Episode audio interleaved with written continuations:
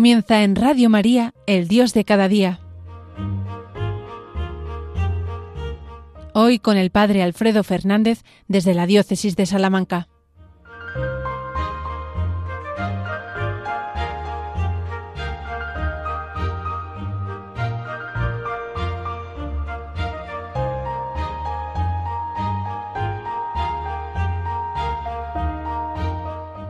Muy buenos días, queridos amigos, queridos oyentes de Radio María. Os saluda el Padre Alfredo Fernández desde la Diócesis de Salamanca, desde la Alberca en concreto, en la Sierra de Francia. En este nuevo día que ahora pues me han eh, concedido poder tener este ratito de programa con vosotros después de muchos años haciéndolo los martes, ahora como sabéis al asumir un nuevo programa, eh, un programa especial dedicado a la Virgen, todo tuyo María, cada sábado, pues el Dios de cada día lo voy a hacer únicamente los quintos jueves de mes.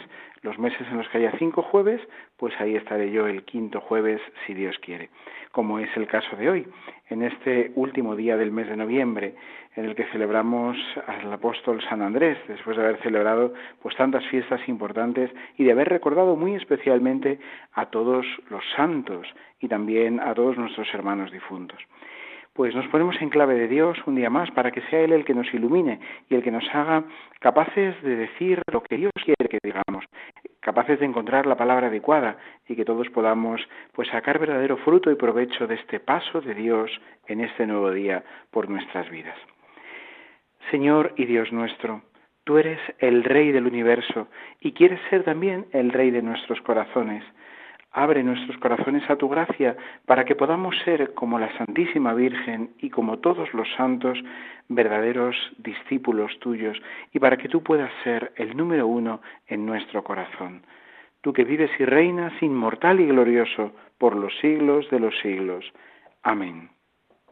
Pues sí, queridos amigos, nos encontramos en este Dios de cada día después de la Santa Misa, el momento más importante sin duda de toda la programación de Radio María y de todo nuestro día, pues nos encontramos aquí para poder seguir eh, escudriñando un poquito por donde Dios nos habla al corazón en este nuevo día.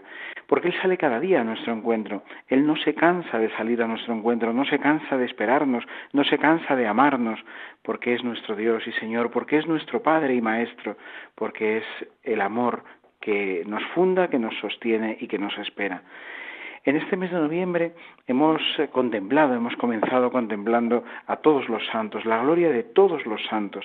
Qué día más luminoso ese primero de noviembre en el que contemplamos esa maravilla de la santidad de Dios que tiene tantos rostros concretos, que se hace concreta en tantos rostros, algunos bien cercanos. Yo siempre digo que todos hemos conocido a algún santo, probablemente, pues a lo mejor no a los que están ya canonizados, porque para que un santo sea canonizado, como sabéis, hace falta un proceso serio, largo, generalmente. Hay excepciones, pero en la mayoría de los casos, eh, para que una, para que la Iglesia comprometa toda su autoridad doctrinal declarando un santo, pues pasa mucho tiempo. Y es bueno que sea así. Es un signo también de que la Iglesia se toma muy en serio todas estas cosas. Bien, pues eh, a lo mejor no hemos conocido santos de los que están ya canonizados, pero probablemente todos hemos conocido algún santo de los de la puerta de al lado, en esa feliz expresión del Papa Francisco. Santos que hemos tenido muy cerca, que han vivido con verdadera eh, heroicidad las virtudes cristianas y que han dado testimonio en su, en su día a día del amor de Dios y de la fecundidad de ese amor cuántas personas buenas, cuántas personas que han sacado lo mejor de nosotros mismos, que nos han hecho amar más a Dios, ser mejores y amar más a los demás. Cuántas personas buenas hemos tenido a nuestro lado. Y son las que sostienen también la vida cotidiana de la Iglesia frente también a tanta dificultad, a tanta miseria, incluso a tanto pecado de muchos miembros de la Iglesia. Bueno, todos, a excepción de la Santísima Virgen, todos somos pecadores. Bueno, pues junto a todo eso, cuánta santidad, cuánta gracia, cuánta vida entregada, cuánto amor derramado. En fin, esto es lo que verdaderamente hace admirable también la Iglesia y hace que sea un verdadero orgullo y un verdadero gozo pertenecer a ella. Somos en la Iglesia de la familia de los santos, de los mejores hijos de esta humanidad nuestra tan necesitada de gracia y de salvación. Bien, pues el mes de noviembre lo comenzábamos con esta fiesta de todas, con esta solemnidad de todos los santos. E inmediatamente después conmemorábamos y pedíamos por todos los fieles difuntos, porque los fieles difuntos, los que han terminado ya su peregrinación por este mundo, están también esperando la santidad. Los fieles difuntos que en el purgatorio están todavía purificándose, porque si no se está del todo puro no se puede acceder a la contemplación directa del rostro de Dios. Los fieles difuntos eh, que están en el purgatorio dependen de nuestra oración, es muy hermoso que estas dos fiestas, la de, la de todos los santos, la solemnidad de todos los santos y la conmemoración de todos los fieles difuntos, es muy hermoso que estén unidas, porque están, están seguidas en el calendario, porque nos muestran también esta unidad entre la iglesia de la tierra, la iglesia purgante y la iglesia del cielo. Si los santos desde el cielo interceden por nosotros, nosotros podemos también interceder por todos los fieles difuntos que todavía no han alcanzado la gloria. De hecho, somos los únicos que podemos hacerlo, porque ellos ya no pueden hacer nada. El tiempo de, acumular méritos, de merecer, es el tiempo de esta vida. Una vez terminado el tiempo de esta vida, ya no podemos acumular méritos. Simplemente debemos, dependemos totalmente de la misericordia de Dios y de la oración de los hermanos. Por eso la Iglesia siempre ha considerado un deber de amor, de justicia y de amor rezar por los difuntos. Y por eso todos los días lo hace. No hay ni un solo día que en la oración de la Iglesia no se rece por todos los fieles difuntos. Especialmente, como bien sabéis, y en esta casa, en Radio María, todos los días podemos hacerlo, podemos rezarlo, en la oración litúrgica de vísperas, la oración de la tarde, siempre la última de las peticiones es por todos los fieles difuntos. Bien, pues a lo largo de todo el mes de noviembre hemos seguido teniendo presentes a todos los difuntos, hemos seguido orando por ellos. Lo hacemos siempre, en realidad, en todas las Eucaristías, en todas las celebraciones, en toda época y lugar, pero especialmente en el mes de noviembre contemplamos y pedimos para, para, que el purgatorio, en palabras así muy llanas, se quede vacío, para que todos los fieles que están en el purgatorio puedan salir al cielo, puedan terminar su tiempo de purificación y contemplar ya la gloria de todos los santos. Bien, pues esto ha marcado de alguna manera el itinerario del mes de noviembre. En muchas familias religiosas, prácticamente todas las familias religiosas han celebrado a lo largo de este mes la fiesta de todos sus santos y de todos sus fieles difuntos. También en este mes de noviembre hemos celebrado a muchos mártires, eh, la santidad y el martirio van muchas veces de la mano. El martirio es el testimonio de, de, una vida santa, el testimonio hasta el extremo de una vida entregada totalmente al amor de Dios, ganada y conquistada por el amor de Dios. Bien, pues eh, hemos celebrado la fiesta de todos los mártires de la persecución religiosa de España y de muchos otros mártires. Hoy mismo la fiesta del apóstol San Andrés, uno de los amigos del Señor, uno de los doce, también nos, nos trae de nuevo el poder de la sangre derramada, que ha sido siempre semilla de nuevos cristianos y que ha fecundado siempre la vida de la Iglesia. Bien, pues con todas estas celebraciones que ya de por sí serían más que suficientes para extasiarnos, eh, también habitualmente en el mes de noviembre culminamos el año litúrgico y lo hacemos con la celebración, con la solemnidad de Jesucristo, Rey del universo. Y en esa celebración es en la que quisiera detenerme. La hemos celebrado el domingo pasado, todavía la tenemos reciente. De hecho, pues después de ese domingo, esta semana en la que estamos es como la continuación de esa fiesta, la prolongación de esa fiesta, hasta que entremos ya en la tarde del sábado, en las primeras vísperas del tiempo de Adviento, del primer domingo de Adviento, con el que iniciaremos un nuevo año litúrgico. Bien, pues eh, es en el mes de noviembre, precisamente en este mes de la santidad y de la oración por los difuntos, en el que siempre se celebra la fiesta de Cristo, Rey del universo, y en la que también generalmente suele eh, empezar el tiempo de Adviento. Este año el tiempo de Adviento empieza un poquito más tarde, el día 2 en la tarde y ya el 3, primer domingo de diciembre, porque este año pues el Adviento es un poquito más corto al caer el último domingo, día 24 de diciembre. Entonces la última semana de Adviento en esta ocasión pues queda muy muy muy reducida, muy limitada. Pero bien, en definitiva, eh, la fiesta de Cristo Rey siempre, que es lo que se estaba comentando, siempre cae en noviembre. Y bueno, pues, ¿qué nos quiere decir esta fiesta de Jesucristo Rey del universo? Pues de alguna manera es como un volver a poner en el centro al que siempre ha estado en el centro, redirigir nuestra mirada y nuestro corazón al que es el centro absoluto de nuestra vida, de nuestra fe y de nuestra historia. Mirar a Jesucristo como Rey del universo es reconocernos como humildes súbditos suyos y también recuperar el gozo y la dicha de sabernos de los suyos, de sabernos súbditos de este Rey. Un rey que se manifiesta, lo veíamos el domingo pasado en las lecturas del ciclo A, que también estamos ya a punto de concluir, eh, lo veíamos como un rey que se manifiesta como pastor. Un rey cuyo poder, cuyo verdadero poder es el amor, cuya verdadera realeza es la misericordia. Y así es un rey que se revela mucho más poderoso que cualquier otro rey de esta tierra, porque los reyes de esta tierra muestran su poder imponiéndolo, muestran su poder ostentándolo, es decir, como, como si tuvieran que demostrar que lo tienen, porque efectivamente son conscientes también de la caducidad de todos los poderes de esta tierra.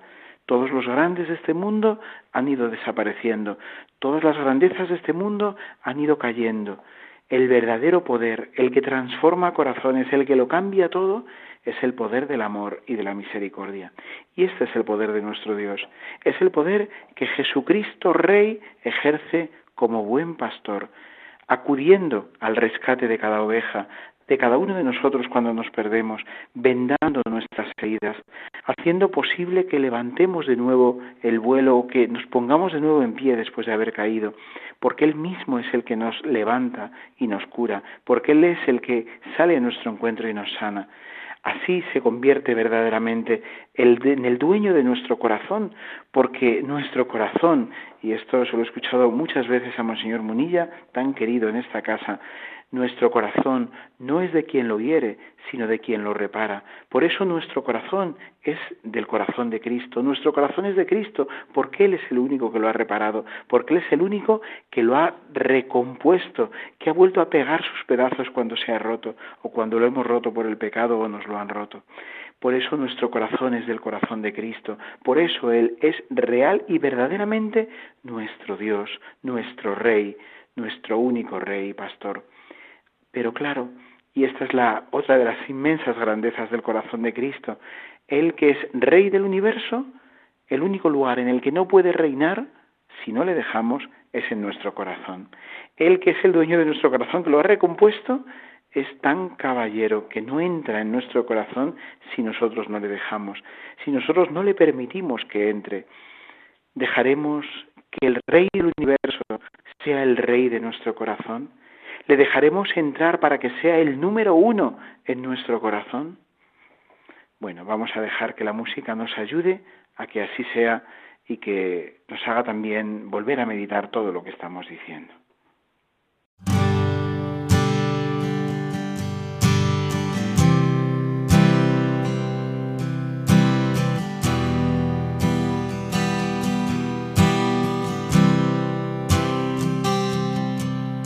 Quiero adorarte sin parar todos los días. Que tu presencia sea el anhelo de mi vida. Yo quiero hacer tu voluntad. Señor, yo te quiero agradar. Yo quiero darte siempre el primer lugar. Yo quiero darte siempre el primer lugar. Si tú eres el rey, el rey de mi vida, el número uno en mi corazón, a ti yo te rindo todo lo que soy. Si tú eres el rey, el rey de mi vida el número uno en mi corazón. A ti yo te rindo todo lo que soy. Si tú eres el rey.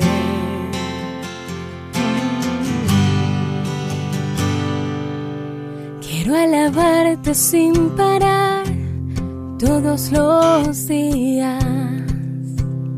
Que tu presencia sea el anhelo de mi vida. quiero hacer tu voluntad. Señor, yo te quiero agradar y quiero darte siempre el primer lugar. Yo quiero darte siempre el primer lugar. Si tú eres el rey, el rey de mi vida, el número uno en mi corazón. A ti yo te rindo todo lo que soy, si tú eres el rey, el rey de mi vida, el número uno en mi corazón. A ti yo te rindo todo lo que soy, si tú eres el rey el rey de mi vida, el número uno en mi corazón. A ti yo te rindo todo lo que soy, si tú eres el rey, el rey de mi vida, el número uno en mi corazón. A ti yo te rindo todo lo que soy tú eres el rey, si tú eres el rey.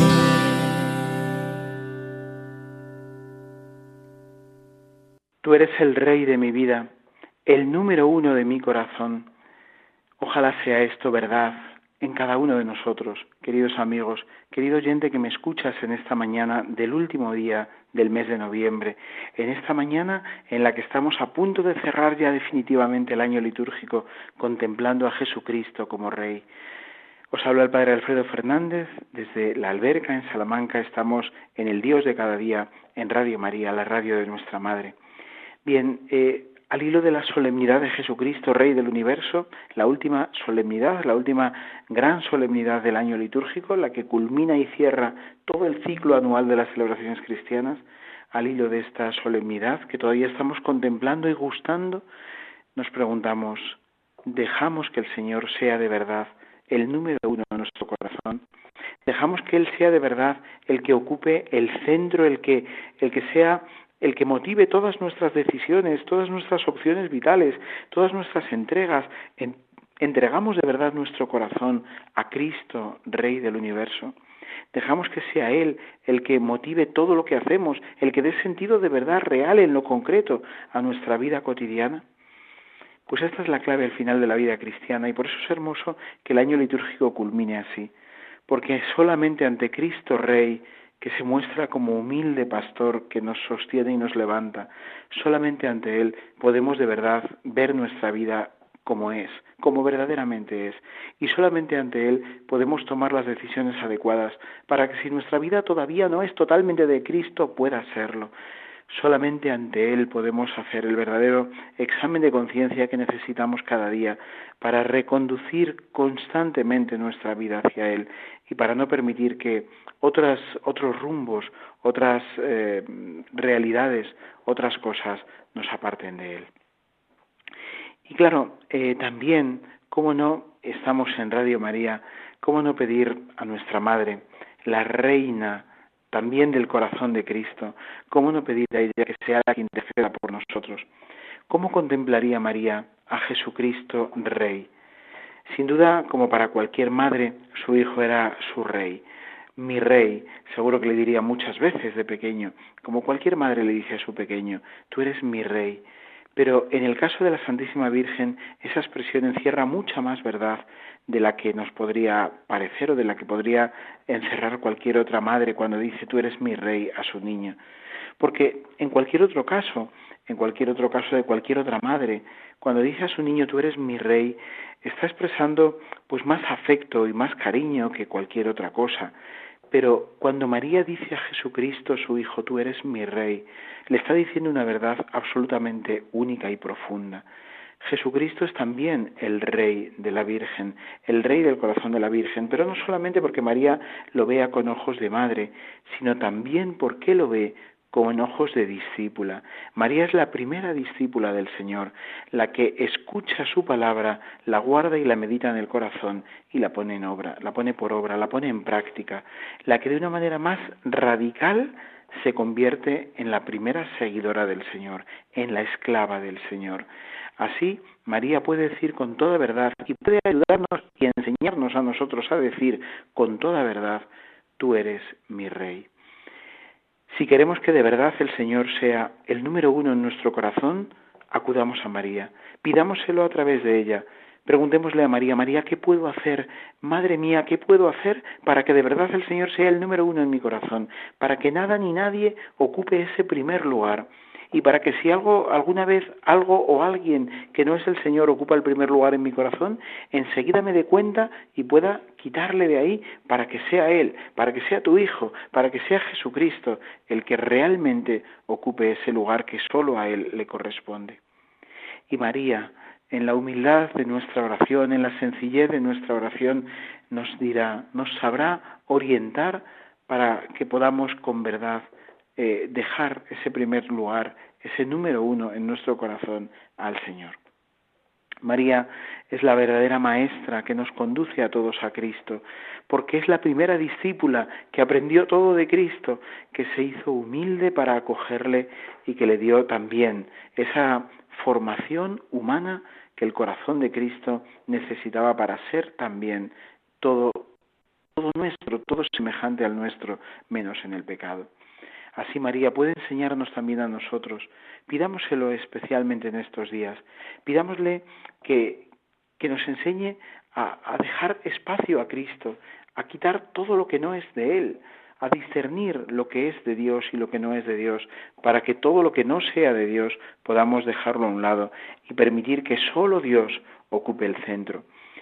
Una eh, manera que podemos, en la que podemos hacerlo, que bueno, os, os, sugiero y os invito a que podamos utilizar y también nos sirve de enlace con el tiempo de Adviento que vamos a comenzar ya muy en breve, es adelantar esa súplica que durante todo el Adviento la Iglesia va a repetir una y otra vez venga a nosotros tu reino, Señor. Venga a nosotros tu reino. Ven, Señor Jesús. Podemos decirlo así también, ¿no? Ven, Señor Jesús. La súplica que, repetimos, de hecho, en Adviento una y otra vez es esta. Ven, Señor Jesús. Maránata.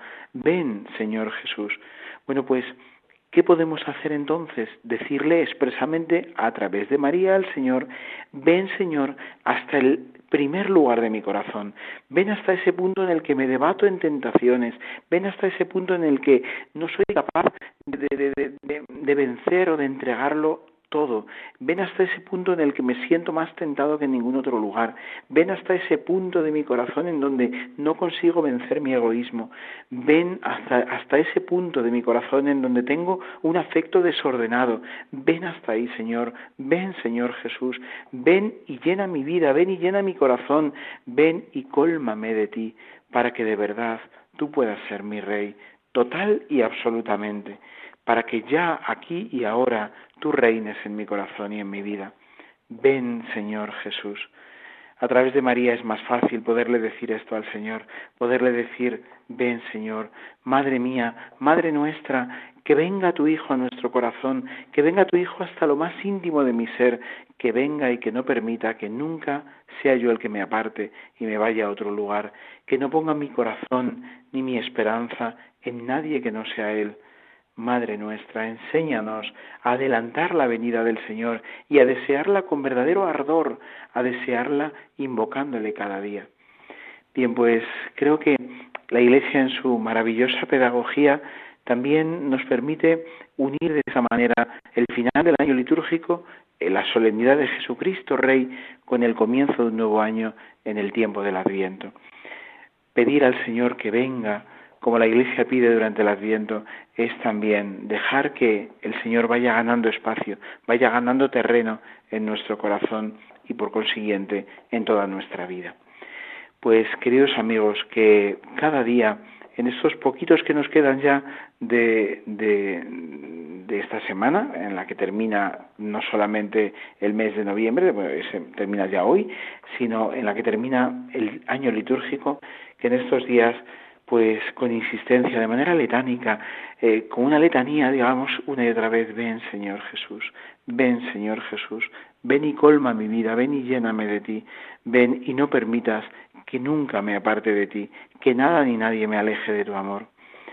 Si lo hacemos, estoy convencido de que iremos experimentando un gozo interior indecible, difícil de expresar, pero que, que, experimentaremos realmente, porque quien está con Cristo, quien está con Jesús, siente una plenitud en el corazón que ninguna otra realidad de este mundo nos puede dar. Quizás muchas de las tristezas y las heridas de nuestro mundo precisamente vienen de ese no tener a Cristo en el centro, de no estar unidos íntimamente a Él.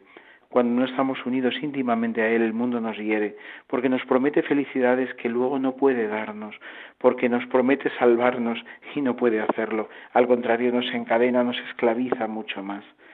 Solo el Señor nos libera, solo el amor de Dios nos hace verdaderamente libres, solo el amor de Dios nos hace aspirar y desear el cielo. Pues vamos terminando ya, queridos amigos para que podamos, bueno, pues meditar un poquito todo esto como os he estado diciendo y para que con verdadero gozo y determinación, sabiéndonos súbditos del Rey eterno, dejemos que y deseemos que Él venga a nosotros. Con la Iglesia esperaremos la venida del Señor, que un día podamos contemplarle plena y definitivamente en el cielo, con todos los santos, encabezados por la Santísima Virgen, Reina y Madre de todos los santos que la bendición de Dios Todopoderoso, Padre, Hijo y Espíritu Santo, descienda sobre vosotros, queridos amigos, y os acompañe siempre. Hasta muy pronto, muy unidos en los corazones de Jesucristo nuestro Rey y de María Santísima, su Madre Inmaculada. Hasta pronto.